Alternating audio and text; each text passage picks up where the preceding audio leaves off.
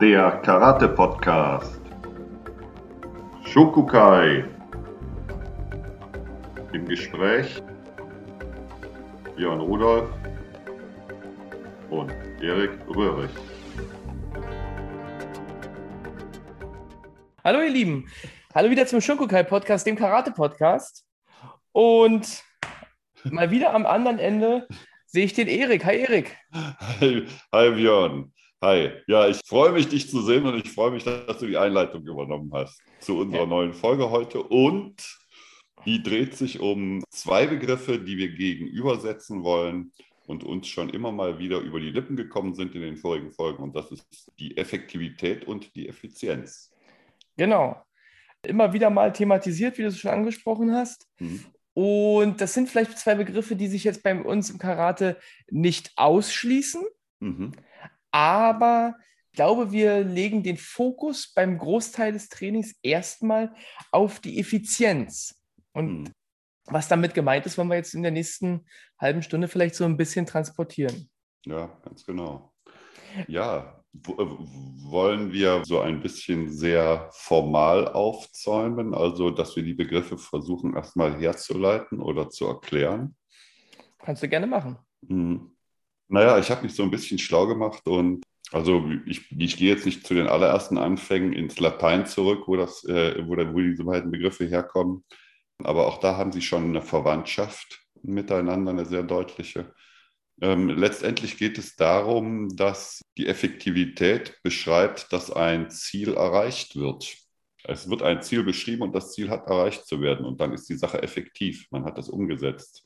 Die Effizienz beschreibt letztendlich, auf welche Art und Weise dieses Ziel erreicht worden ist. Und da wird gewünscht, dass es mit möglichst wenig Ressourcenverschwendung, mit möglichst wenig Energieverschwendung, mit möglichst wenig Aufwand und Zeit angegangen wird. Also kurz beschrieben, wenn wir einen Podcast machen wollen, dann ist es effektiv natürlich, wenn wir am Ende 30 Minuten zusammen haben. Effizient wäre es, wenn wir das ohne eine Vorbesprechung machen und ohne rausschneiden und wir können das Ding so, wie wir es miteinander aufgenommen haben, und ersetzen. Effektiv wäre es, wenn wir drei Tage dafür brauchen und der Björn braucht nochmal zwei Tage, um das zu schneiden und, und, und. Dann haben wir am Ende auch unseren Podcast, aber es wäre halt wahnsinnig viel Zeit und Energie und Ressource verschwendet worden und unterm Strich das gleiche Ergebnis zu haben. Und vielleicht jetzt aufs Karate bezogen. Ne? Hm. Also, wir sagen ja immer, wir wollen im Prinzip den Finishing Blow erreichen, den Todome Vasa. Ne? Also wir wollen dem anderen jegliche Möglichkeiten nehmen, uns weiterhin anzugreifen, jegliche Offensivmöglichkeiten nehmen. Mhm. Und das kann man natürlich mit sehr viel Kraftaufwand und ja, vielleicht auch mit vielen Techniken irgendwann erreichen. Mhm. Oder wir versuchen so wenig Kraft wie möglich, also so wenig Energie von uns wie möglich da reinzupacken und trotzdem einen großen Output zu haben, also eine große mhm. Reaktion beim Partner das ist vielleicht das Ganze einfach mal aufs Karate angewendet. Und jetzt ist die Frage, was interessiert uns denn mehr? Ne? Mhm. Ich glaube, wenn wir in die reine Selbstverteidigung gehen wollen, dann ist natürlich die Effektivität natürlich unheimlich wichtig. Ne? Mhm. Also, wenn, wenn mich jetzt einer auf Leben und Tod angreift, dann fragt man natürlich danach nicht, wie hast du es denn geschafft, dich deiner Haut zu erwehren? Mhm. Da ist wichtig, dass wir das hinkriegen. Aber wir wollen ja irgendwie den Weg dahin beschreiten ne, und den mhm. immer wieder trainieren. Und ich glaube, da verschiebt sich der, der Fokus bei uns viel eben auf die Effizienz. Hm. Schon alleine aus dem Grunde, weil wir ja irgendwann ein Alter erreicht haben, wo der Körper nicht mehr unbegrenzt, also unbegrenzt kann das nie, aber hm. wo er nicht mehr auf die gleichen Ressourcen zurückgreifen kann, körperlich, physisch gesehen, wie davor. Also ich glaube, so zwischen 20 und 30 hat man wahrscheinlich so sein, Höchstpunkt an körperlichen Möglichkeiten, mhm. meist. Und danach geht es dann halt langsam, aber stetig bergab. Mhm. Ja, also auf jeden Fall ist das äh, auch ein Punkt, der ja so in meinem Charakterleben hm, mich einige Tage, Wochen und Monate des Fragens gekostet hat, bis ich dann Gott sei Dank bei dem gelandet bin, wo ich jetzt bin. Weil ich habe mich, habe ich ja auch in einer Folge schon gesagt, schon relativ früh gefragt, wie kann ich bestehen gegen Athleten, die irgendwann deutlich fitter und jünger und agiler sind als ich. Und da hatte ich halt jahrelang keine Antwort, weil wenn man es immer nur versucht über Geschwindigkeit, wenn man es immer nur versucht über nicht Kraft, aber über Geschwindigkeit, sagen wir mal, zu machen, vielleicht sogar über Durchsetzungsvermögen und das als Kraft interpretiert, dann kommt, wie du gerade beschrieben hast, irgendwann der Zeitpunkt, da ist man unterlegen, was diese Kriterien angeht. Und dann wird man zwangsläufig nicht mehr bestehen können. Und wenn wir es aber effizient angehen oder wenn wir eine Effizienz in unser, in unser Karate bringen, dann werden wir es vielleicht sogar schaffen, wenn das funktioniert, was wir da vorhaben, das auch in einem höheren Alter gegenüber einem jüngeren Athleten immer noch ähm, zu äh, bestehen zu können. Ob das jetzt der Fall ist, sei dahingestellt, müsste man testen. Aber ich würde mich deutlich eher ranwagen an so eine Situation als noch vor 20 Jahren, muss ich sagen. Und ähm, wenn ich nochmal einen, einen Punkt sehen kann, wenn ich, ich habe jetzt mit Kendo, wir haben über die deutsche Meisterschaft gesprochen, die tatsächlich ausgetragen wird. Und das finde ich so interessant, dass ich da mit Leuten gesprochen habe, die auch ein, ja, ein Alter haben. Also die haben schon sechs Le Lebensjahrzehnte hinter sich und die fühlen sich immer noch dennoch für so ein Skier geeignet. Und das finde ich großartig. Ja. Da in der deutschen Meisterschaft Kendo, da gibt es keine Altersbeschränkung. Es gibt auch tatsächlich für die Einzel, für die Mannschaft muss man sich qualifizieren oder muss man sich über die, über die Landesverbände qualifizieren oder nominiert werden. Einzel kann man sich so anmelden. Und da gibt es keine Altersbeschränkung, keine Gewichtsbeschränkung, keine nix Männer, Frauen. Und ja, das finde ich eine klasse Sache. Und da sieht man, dass da die Effizienz wohl an erster Stelle stehen muss. Ja. Ja, eine ähnliche Sache, wie wir ja auch bei uns im Karate haben. Wir haben das ja schon öfter angesprochen, dass wir eben in unseren Wettkämpfen keine Gewichtsklassen haben. Und das war auch ein ganz wichtiges Anliegen von äh, Sensei Nishiyama, dass er sagt, Gewichtsklassen sollen bei uns im Karate hier nicht stattfinden. Und das ist, glaube ich, auch genau so ein Schritt dahin, dass wir sagen, es hm. ist ja egal. Natürlich wird jemand, der schwerer ist und sein Gewicht in die Technik legen kann, am Ende ein bisschen mehr Kraft entwickeln können. Aber ja. wir wollen eben unsere Techniken so ausfeilen, dass auch jemand, der 20 Kilo leichter ist, eine Technik erreichen kann, mit der er jemanden ausschalten könnte, sagen wir jetzt mal vereinfacht gesagt, der mhm. eben schwerer und körperlich kräftiger ist. Mhm, ja, genau. Dass man also sagt, dieses Momentum wollen wir einfach mal rausnehmen mhm. und sagen, wir begegnen uns im Wettkampf mit Techniken, die für beide Seiten gefährlich sein können. Mhm. Also auch ein Zugeständnis, glaube ich, eben an diesen Effektivität, äh, an den Effizienzgedanken. Effektivität ja. durch die Effizienz, ja. sagen wir mal so. Ja, ja, genau. Da ist das, wo es sich wieder trifft. Ne? Das hatten wir auch äh, in letzter Zeit schon mal besprochen, dass das Karate ja deutlich abstrakter ist als andere Disziplinen bei der Sache. Also dass wir ja, dass wir ja vor dem Ziel stoppen und dass wir nie, nie über einen Wirkungstreffer letztendlich arbeiten. Bei anderen Disziplinen wird beim Judo, beim Kendo wird über Wirkung gearbeitet. Es wird zumindest akustisch wahrgenommen, ob das Ding jetzt vermeintlich das richtige Geräusch für, für die richtige Technik gemacht hat. Wir sehen die Fußarbeit, wir hören das Kiai dazu. Und das hören wir beim Karate natürlich auch. Aber da kommt natürlich noch dazu, wir sind beide mit einer gleich scharfen Waffe ausgerüstet. Ja, wenn wir da uns gegenseitig die Arme abschlagen, das funktioniert. Und ob da jetzt, sagen wir mal, mit 20 Kilo oder mit 20 Kilo Wucht oder 10 oder 15 oder 30 geschlagen wird, ich glaube, der Arm ist so oder so dann ab. Das beim Karate vom, vielleicht vom, vom Kendo jetzt. Ja, genau, vom ja. Kendo. Hm. Genau, da kommen wir nämlich, glaube ich, zu einem Problem, was eben auch dafür verantwortlich ist, dass es so viele Wettkampfsysteme und so viele Regularien gibt im Karate, hm. dass man natürlich weder die aufgewendete Energie die man für die Technik braucht, noch die resultierende Energie genau. und Kraft wirklich sehen kann. Das ist ja dieser alte Spruch eben in der Physik, Kraft erkennt man eben nur an ihrer Wirkung. Und wenn wir sagen, wir lassen den Kontaktpunkt aus, dann ja. sehen wir natürlich die Wirkung nicht. Das heißt, wir müssen also für die Wettkämpfe uns bestimmte ja, Ersatzsysteme mhm. schaffen, an denen wir erkennen können, ob denn aufgewendete Kraft und resultierende Kraft in einem vernünftigen Verhältnis zueinander Ganz genau.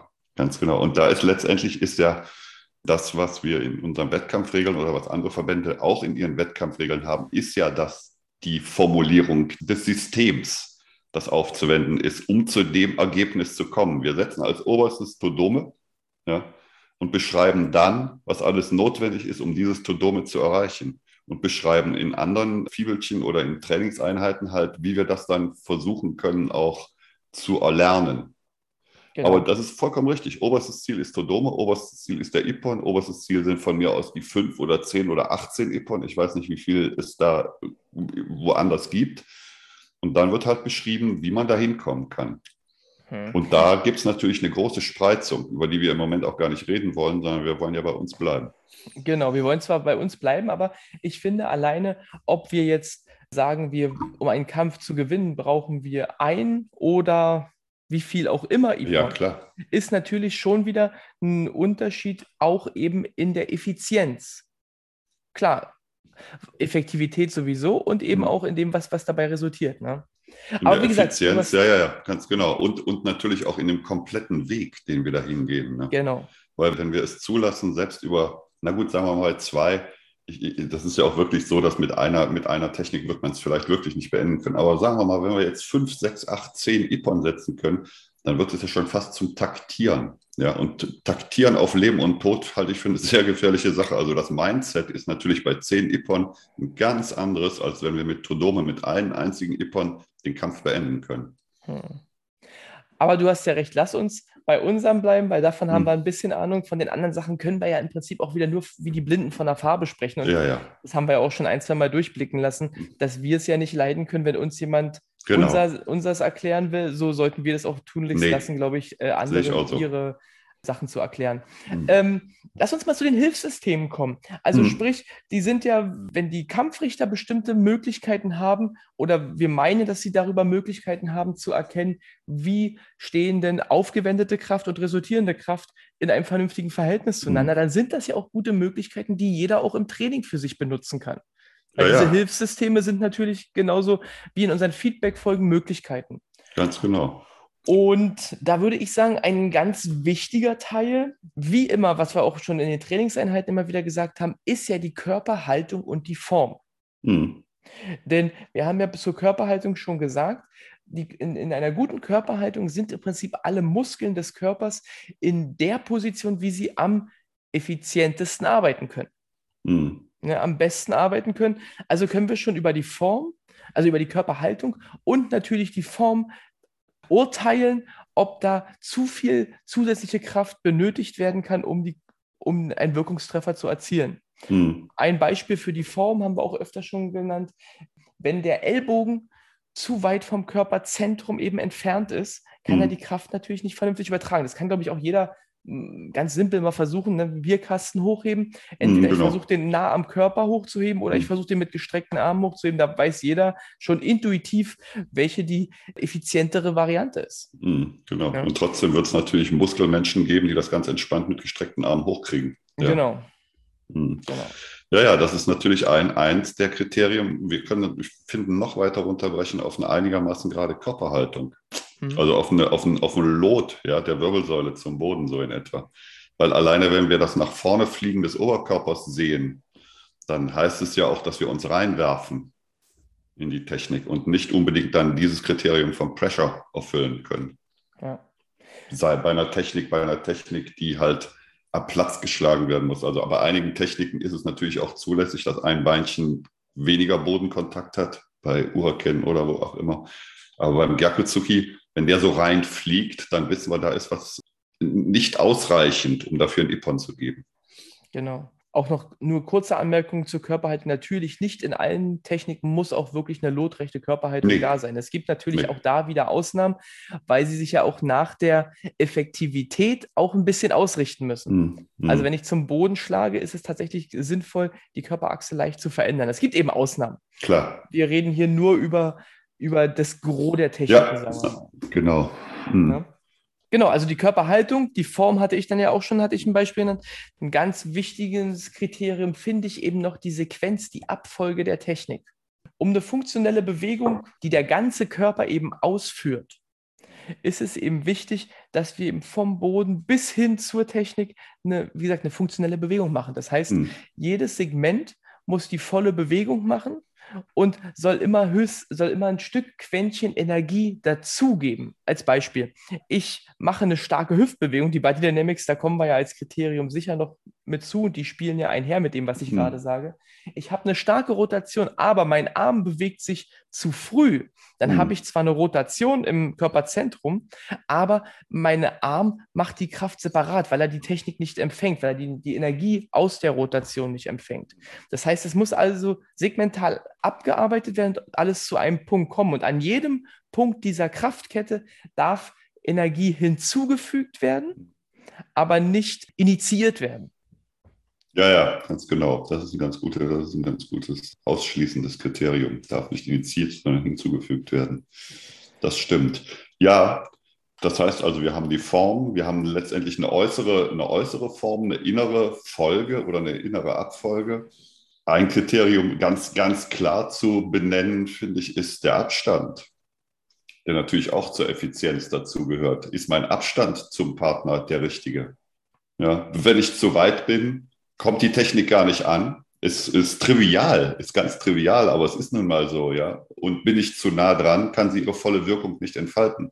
Dann kann natürlich trotzdem die Folge im Körper richtig gewesen sein. Die Körperhaltung ist eine gute. Und trotzdem hat sich meine Technik nicht voll entfalten können. Und somit äh, habe ich nicht effizient gearbeitet, sondern weil ich habe vorab etwas abgerufen, was noch deutlich ausbaufähiger gewesen wäre, mit, mit, mit minimalem Aufwand wäre mein, mein, äh, mein Resultat deutlich höher gewesen. Ja, und äh, nochmal, da greife ich gerne nochmal auf diesen, auf diesen in den letzten Wochen äh, ausgestrahlte Muhammad Ali-Dokumentation zurück, wo die sagten, der hat es perfekt beherrscht, immer mit dem richtigen Abstand zu schlagen. Weil das ist die große Kunst, dass ich die Wucht der Technik voll entfalten kann. Nicht einen Zentimeter zu nah und nicht einen Zentimeter zu weit. Selbstredend die ganzen anderen Sachen, die wir immer wieder angesprochen haben. Genau. Pressure, du hast es ja vorhin schon erwähnt. Den Druck zum Boden ja. als weitere Kraftquelle benutzen heißt ja, ich arbeite sehr viel effizienter, als das nicht zu nutzen. Genau. Ja? Und, dann, und dann auch wieder diese, die richtige Sequenz, ja, das, den Pressure in dem Moment einsetzen, wo er sich halt dazu addieren kann, statt ja. die Technik zu blockieren.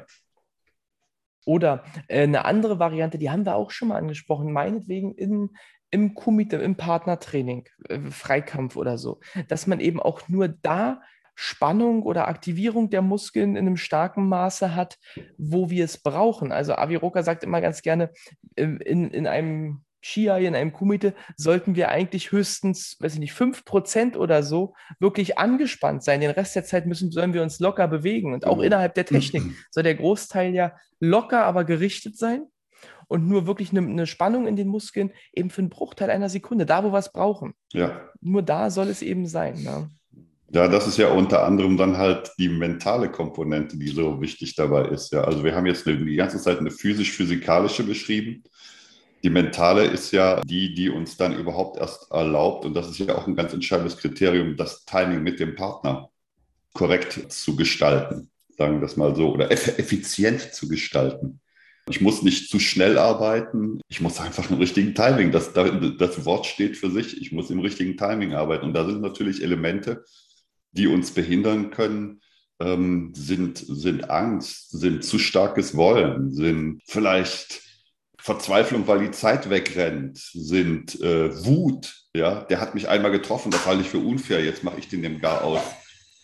Ja, Erik, du hast ja das Timing angesprochen und da würde ich ganz gerne sowieso noch hinkommen. Neben den Gefühlen und Geisteszuständen, die du ja jetzt erwähnt hast, die uns behindern können, die Sachen mhm. umzu, äh, umzusetzen, finde ich, merkt man auch besonders eben im Timing, vor allem bei Leuten, also ich sehe das im Training immer mal wieder, wenn Leute nicht so trainiert haben, wie wir das eigentlich meist machen. Also die vor allem eben aufs Timing-Training sich äh, mit konzentrieren viel im Training, mhm. dann verstehen die manchmal nicht diesen diesen Gedanken, den wir dahinter haben. Und ich, und da, so war auch meine Idee zu dieser Folge, fangen viele an, die Effektivität ganz nach vorne zu setzen mhm. und sich dann nicht auf die Effizienz zu konzentrieren. Ich will dir ein Beispiel nennen. Und zwar unser Training, womit wir beide sagen, damit fangen wir meist an, ist ja Zen-Training. Wir gehen mhm. direkt auf den anderen zu, wenn wir merken, der will uns gerade angreifen. Das ist ja das, weil wir sagen, das kommt bei mir eigentlich so gut wie jedem Training vor. Und das wirkt erstmal für viele komisch, weil die sagen, naja, aber wenn ich das Timing nicht habe, dann trifft er mich ja. Mhm. Ja, auch bei Tainosen, meinetwegen, mhm. wir sagen, der greift mich mit Magiri an und wir gehen nach vorne und drehen uns dann so ein bisschen raus, machen Kawashi. Mhm. Also, wenn mein Timing nicht stimmt, dann hat er mich ja. Warum soll genau. ich das trainieren? Und dann ist meine Argumentation, genau deswegen sollst du es trainieren, mhm. damit das nicht passiert. Aber es ist ja erstmal wenn ich sage, ich will morgen einen Kampf haben und will möglichst vorbereitet sein, dann ist das natürlich nicht das richtige Training. Weil das werde ich morgen noch wahrscheinlich noch nicht umsetzen können, wenn ich damit noch keinen Kontakt hatte. Mhm. Aber was wir, was uns ja interessiert, ist eben nicht morgen sofort bereit zu sein, sondern praktisch in dem langen Lauf dann irgendwann dahin zu kommen. Mhm. Ja? Und das fällt meiner Meinung nach vielen ein bisschen schwer, dass man manchmal gefühlt erstmal in eine Richtung trainiert wurde, sagst, ja, aber äh, das klappt doch gar nicht. Mhm. Und dann man aber immer sagen muss, ja, es klappt aber noch nicht, weil du es noch nicht genug genau. trainiert hast. Ne? Genau. Also es ist immer so ein bisschen, ich, ich, ich, ich, sehe selber darin das Problem dieses Ansatzes, weil wenn mir einer sagen wird, wenn ich sagen würde, na, wie soll denn das funktionieren? Der sagt, du musst einfach öfter trainieren. Dann muss ich auch sagen, okay, das klingt für mich jetzt ein bisschen komisch. Mhm. Aber man muss eben immer wieder auf Kleinigkeiten achten, die einem Schritt für Schritt helfen, dahin zu kommen. Ja, ja genau. Das finde ich eben so wichtig. Ja. Da haben wir es dann auch wieder die Selbstsicherheit bestärkt, nimmt dir natürlich dann auch wieder äh, Ängste, gibt dir, selbst, gibt dir noch mehr Selbstvertrauen. Ja. Und dann, äh, dann hast du deine Tools, die, die wir isoliert gelernt haben, nämlich äh, in Sequenz zu arbeiten, internes gutes Timing zu haben, die können wir dann entfalten, weil wir, ja, weil wir dann dieses zusätzliche Werkzeug dann Timing äh, mit gebrauchen können. Genau. Hm. Das, und das, das ist ja so, und das wäre ja so ein Schritt, dass wir uns rannähern über, über unsere Body Dynamics, über unsere Körperbewegungen, über unser, über das über ein Selbstvertrauen, was wir zu uns gewinnen durch unsere Körperarbeit. Genau. Ich habe vielleicht noch, noch weitere Beispiele, die mir so einfallen, hm. wo wir sagen, da brauchen wir nicht unsere volle Energie, die uns dann sogar hinderlich werden würde. Also ich finde, man ein ziemliches Beispiel ist Mawashi Ashi. Das haben wir ja auch schon beschrieben. Hm. Äh, uns greift jemand an und wir drehen uns aus dem Zentrum. Dadurch bewegen sich die Füße aus der Angriffslinie raus und unser Körper eben auch. Hm. Und wir machen dann unseren Gegenschlag. Und da geht es eigentlich auch darum, wir versuchen, wenn wir diese Drehung aus der Angriffslinie rausmachen, uns nicht schnell zu drehen, sondern mhm. wir wollen eigentlich etwa im gleichen Zeitintervall sein, wie der andere seinen Angriff macht. Nur am mhm. Ende wollen wir eben einen kleinen, einen kleinen Switch machen.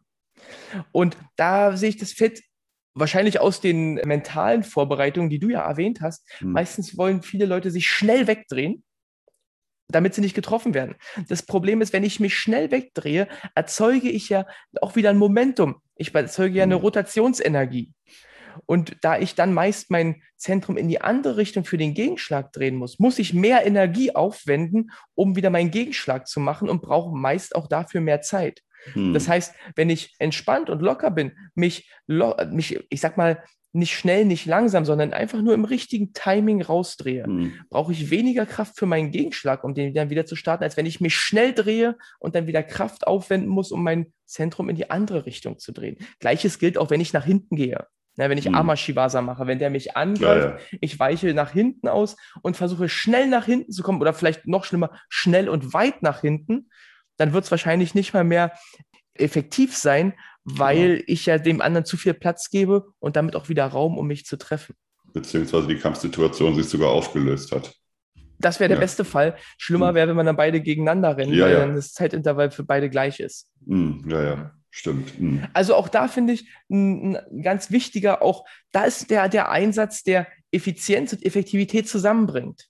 Wenn mhm. ich nämlich mich entspannt rausdrehe, kann ich das Timing brechen und werde meinen Gegenschlag machen können, bevor der andere einen weiteren Schlag machen kann. Wenn ich es zu schnell mache, laufe ich Gefahr eben, dass der auch bereit ist, seine Technik beendet hat und zur nächsten Technik, die nächste Technik ausführen kann. Mhm. Dann wäre Timing der Schlüssel für alles. Nee, es gibt, ich glaube, es gibt im Karate keinen Schlüssel für alles. Das ist das Schöne. Eigentlich äh, ist jetzt doof, aber genau, äh, also wenn wir das jetzt nochmal hören, dann ist es ja, dann ist es ja, das ist so schön mit unserem finalen Satz, den ihr nachher auch immer wieder zu hören bekommt. Ja, wie du es gerade sagtest, es gibt keinen Schlüssel für, für alles. Step by Step, all in one. Ja, wir genau. können es, wir können es als Segment trainieren. Ja, aber es muss immer als Ganzes gesehen werden und eigentlich müssen wir es auch als Ganzes verstehen und können es nicht so stark isolieren. Genau. Das ist, hm. Äh, das ist ja auch der Grund, warum wir natürlich immer wieder auf die gleichen Sachen zu sprechen kommen. Ja, ja. Weil eben unheimlich viel zusammenhängt. Ne? Du hast ja schon gesagt, äh, du würdest ganz basal anfangen, bei der Effizienz darüber zu sprechen, wie unsere Körperhaltung ist. Hm. Und das sagen wir immer, wenn die Körperhaltung nicht vernünftig ist, können wir die ganzen Sachen danach eben nur noch suboptimal verbessern. Ja. Ne? Und das, ja. das gilt ja in dieser Reihe immer wieder. Ne? Mhm. äh, darum müssen wir eben immer wieder mal auf alles achten. Deswegen reicht es eben nicht, sich sein Leben lang auf einen Punkt irgendwie zu konzentrieren, nee, nee, sondern genau. ich glaube, um die Effizienz am besten machen zu können, ist es eben gut, das große Ganze im Blick zu behalten.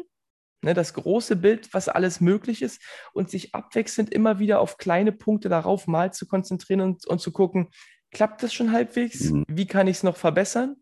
Und dann sich aber auch wieder davon zu lösen und woanders hinzugehen.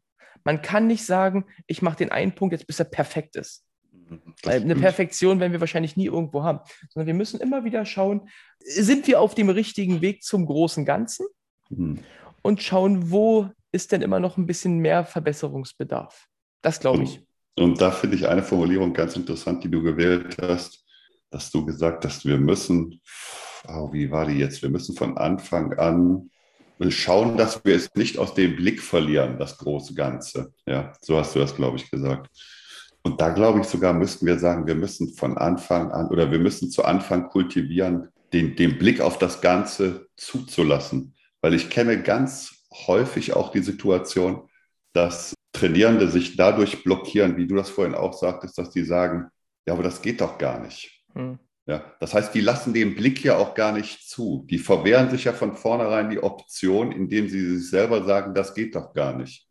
Und damit ist eigentlich eine Weiterentwicklung zumindest erschwert. Hm. Wenn sie sagen würden, na gut, ich, das ist ja auch, das ist der, da sind wir vielleicht wieder so ein bisschen bei diesem Ding Sensei-Trainer und so weiter und so fort. Wenn ich einen sehr vertrauenswürdigen Sensei habe, wenn ich dann und ich weiß, der wird mir keinen Humbug vermeintlich erzählen. Der wird mich nicht hinters Licht führen, der wird mir nicht irgendwie einfach nur Zeit und Geld kosten wollen. Dann ist so viel Vertrauen in seine Worte zu setzen, dass ich sage, na gut, das, das mache ich einfach mal. Und ich glaube, das ist ein ganz, ganz wichtiger Punkt, um, um gut weiterzukommen und auch diese Hürden zu überspringen. Ja, ganz, ganz äh, interessant. Ne? Ich hatte auch letztens irgendwann mal wieder das Gespräch, dass man sagt, ich kann mir das gar nicht vorstellen. Mhm. Und ich würde auch sagen, das geht nicht, ja. wenn ich es nicht bei dir gerade gesehen hätte.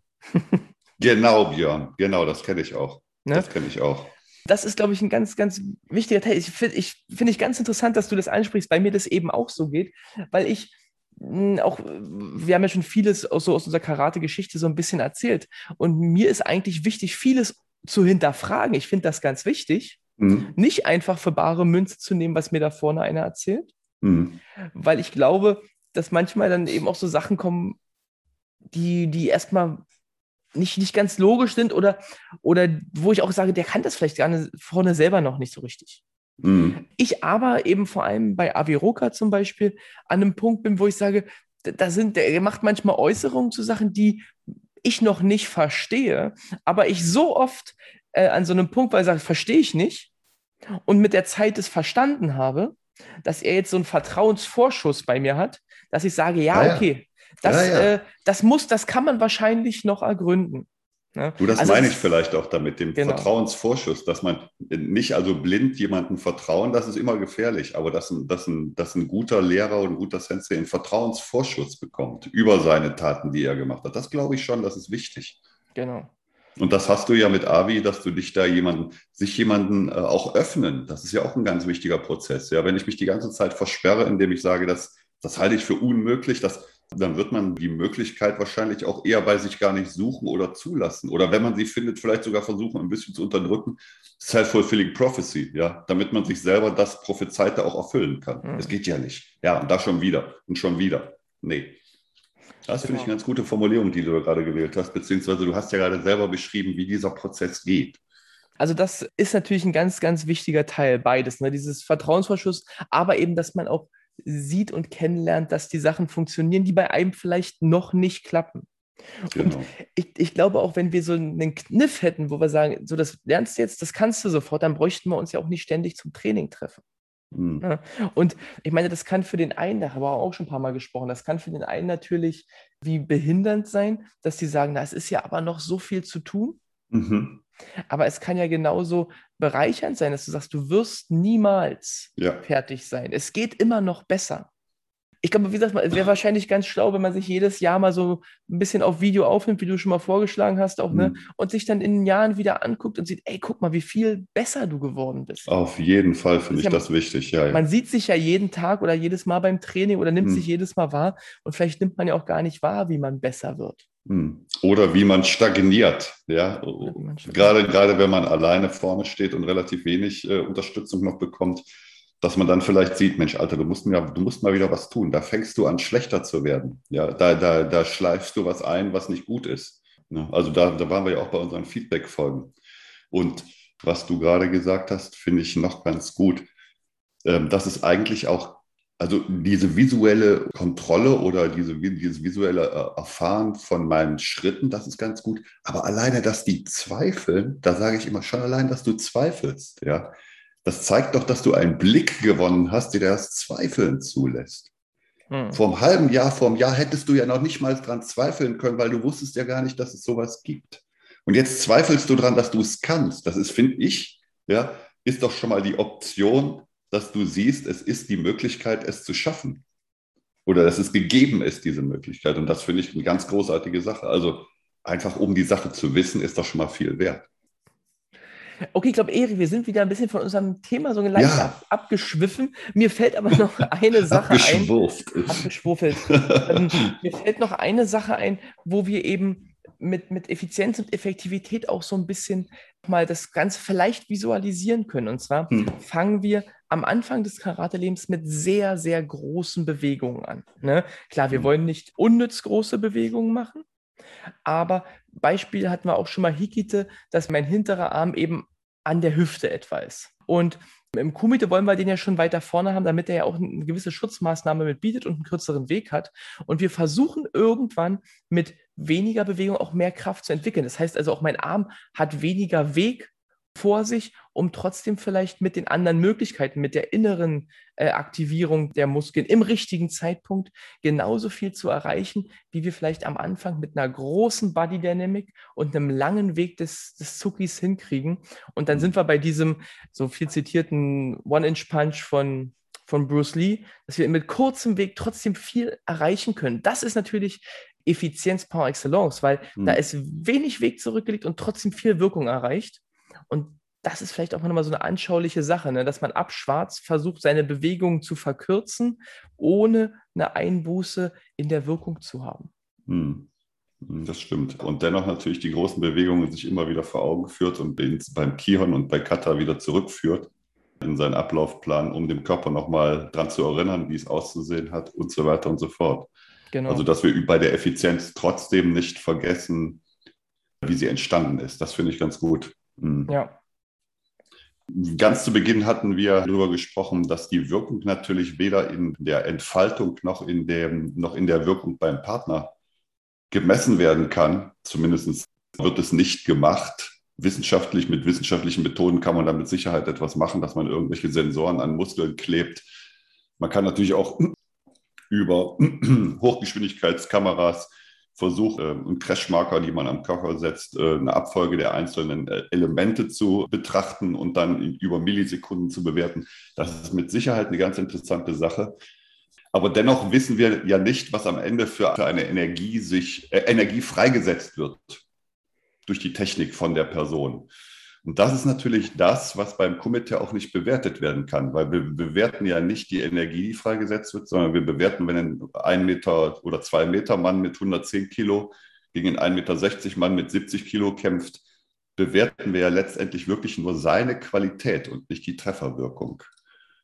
Das macht die Sache auf der einen Seite natürlich sehr interessant, auf der anderen Seite ist natürlich immer so ein bisschen dann dieses Fragezeichen, was wir zu Beginn auch hatten, ja, ist, wäre es denn ausreichend gewesen im Zweikampf? Und auf die Frage werden wir vermeintlich keine Antwort bekommen. Genau. Da wir müssen wir uns mit zufrieden geben, uns genau uns selbst zu optimieren und dieses, dieses Ziel anzusteuern. Ja, ich glaube, dass wir da das ein bisschen beackert haben, das ganze Thema wieder. Ne? Wie gesagt, ja. wir werden dazu nicht kommen, wie du das sagst, aber es ist ja auch gar nicht unser Ziel. Wir postulieren ja, wenn diese, ich sag mal, sekundäre, sekundären Bewertungssysteme für die herauskommende Energie stimmen, ja. dass es dann gereicht hätte. Das ist einfach die Konvention, die wir im Wettkampf haben. Ja. Und der Rest ist das Timing. Der Rest ist das Timing, genau. Und, und wie wir auch schon mehrfach gesagt haben, dazu gehören natürlich wirklich super Schiedsrichter, super Kampfrichter, ja, die sich nicht davon verleiten, dass dann jemand doch, der effektiv arbeiten will, mit seiner Körpermasse einfach voranstürmt und dem anderen versucht wegzuhauen, den Ippon dafür bekommt, dass er allein durch körperliche Überlegenheit sich durchsetzen konnte, weil das sollte, das sollte nicht das Ziel sein. Genau. Dennoch ist es immer wieder der Fall. Ne? Also auch wenn wir klare Bewertungskriterien haben, ist es nicht ganz einfach, diesen klaren Bewertungskriterien dann scheinbar Folge zu leisten. Schwere, nicht schwere Aufgabe, sondern schöne Aufgabe, weil sie ist ja sehr, sehr facettenreich und sehr, sehr reichhaltig. Und das ist ja auch das, was uns so an unserem Karate interessiert dass es ja. wirklich eine Sache ist, die wir grenzenlos aufweiten können. Gut, Erik. Grenzenlos wollen wir den heutigen Podcast nicht machen. Deswegen sind jetzt wieder wir alle gefragt, an unserer Effizienz zu arbeiten. Mhm. Und deswegen würde ich mal mit, äh, enden mit Step by Step. All in one. Trainiert fleißig, wir hören uns nächste Woche. Bis dahin. Tschüss. Tschüss. Der Karate Podcast. Shokukai. Im Gespräch Björn Rudolf und Erik Röhrig.